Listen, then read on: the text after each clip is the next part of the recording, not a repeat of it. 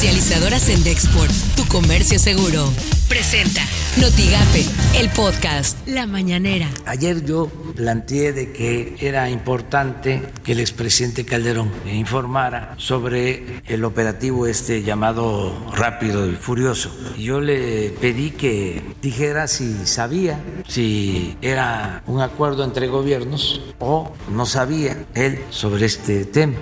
Siguiendo esta instrucción, lo que haríamos es elaborar una nota diplomática que presentaríamos hoy mismo al gobierno de los Estados Unidos para que se comparta al gobierno de México y por supuesto a la opinión pública en nuestro país el conjunto de las averiguaciones e investigaciones que en su tiempo se realizaron respecto a este operativo. Esto suena en Noticias MBS con Luis Cárdenas. El presidente de la Cámara Nacional de Aerotransporte, Luis Noriega, indicó que la crisis económica derivada del COVID-19 ha puesto a la industria aérea nacional en una grave situación. Registran pérdidas de 5.3 eh, mil millones de dólares.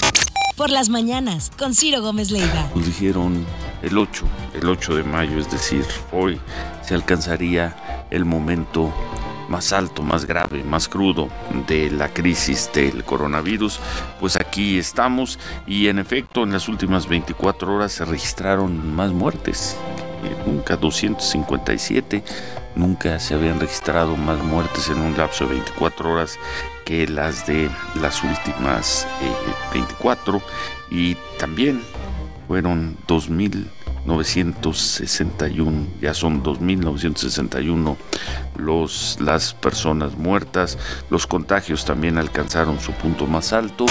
Así las cosas en W Radio. Tenemos que poner sobre la mesa en algún momento este, qué estamos haciendo con los adultos mayores y cómo estamos tratando a los adultos mayores y cuáles son las condiciones, cuáles son los protocolos, no solo en una emergencia sanitaria como esta, sino en general, qué pasa con estos lugares en donde están los adultos mayores. Pero bueno, sin duda es uno de los temas también que están ahí, ¿eh? Perdón, pero sí en una emergencia sanitaria como esta. A ver, eh, eh, Gaby, ¿cuántas veces hablamos hace nueve, diez semanas de lo que sucedió en Francia, de lo que sucedió en España, de lo que sucedió en Italia? Varias veces tú te detuviste a contarnos esta tragedia que te encontrabas en los medios europeos de asilos olvidados, si les había dado prioridad a las escuelas, vaya, y habían fallado porque habían sido los primeros en encontrarse con esta pandemia. Que, que en México suceda es una vergüenza y es una irresponsabilidad total de parte de las autoridades, ¿eh? Imagen informativa con Pascal Beltrán del Río. Medio millón de empleos están en riesgo de perderse ante la posible quiebra de empresas del sector aéreo que atraviesa uno de los peores momentos de su historia. Esto lo advierte la Cámara Nacional de Aerotransportes Canaero.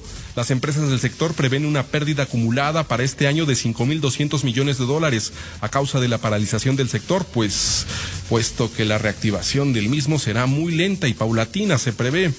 La mayoría de los pasajeros prevén esperar hasta seis meses antes de volver a viajar, según lo que se desprende de la reprogramación de viajes cancelados por la pandemia. Editorial Notigape, con Martín Cifuentes. En toda la frontera de México, desde Tijuana hasta Matamoros, las autoridades están considerando ya la reapertura de empresas maquiladoras que hasta hace unos días estaban cerradas porque se consideraban no esenciales. ¿Qué está pasando? Incluso mientras las muertes por COVID-19 pues van a la alza en las fábricas de México, Estados Unidos por su parte ya está enviando un mensaje claro. Dice Estados Unidos que es hora de que las plantas que se detuvieron en su producción es hora que vuelvan al trabajo.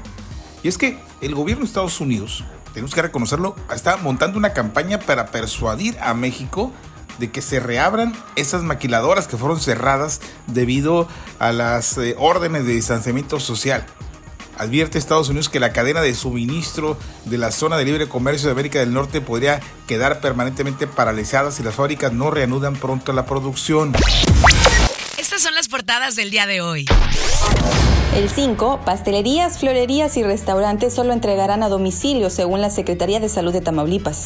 El mañana de Nuevo Laredo congelan premios a personal de hospitales en Tamaulipas. La prensa de Reynosa entrega gobernador ocho hospitales COVID-19. El Universal evadieron 86 mil millones de pesos con facturas falsas e ISR.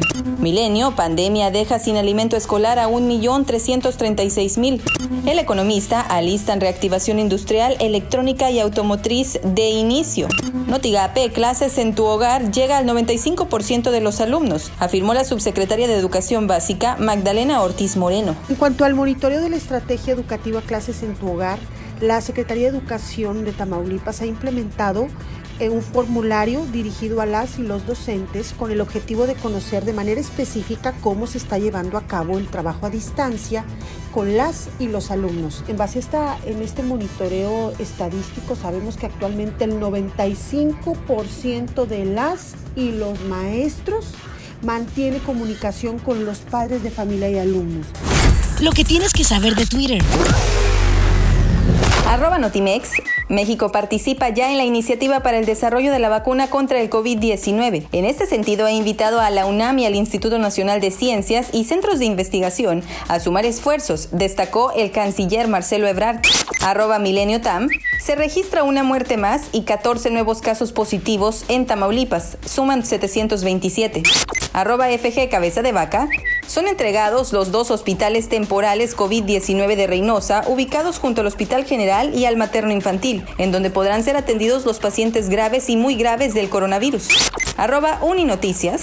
Andrés Manuel López Obrador asegura que México ha perdido alrededor de 500 mil empleos formales por la pandemia de coronavirus. Arroba NY Times. Neyman Marcus se ha convertido en la primera gran tienda departamental en declararse en bancarrota durante la pandemia. Comercializadora Sendexport, tu comercio seguro, presentó Notigape, el podcast.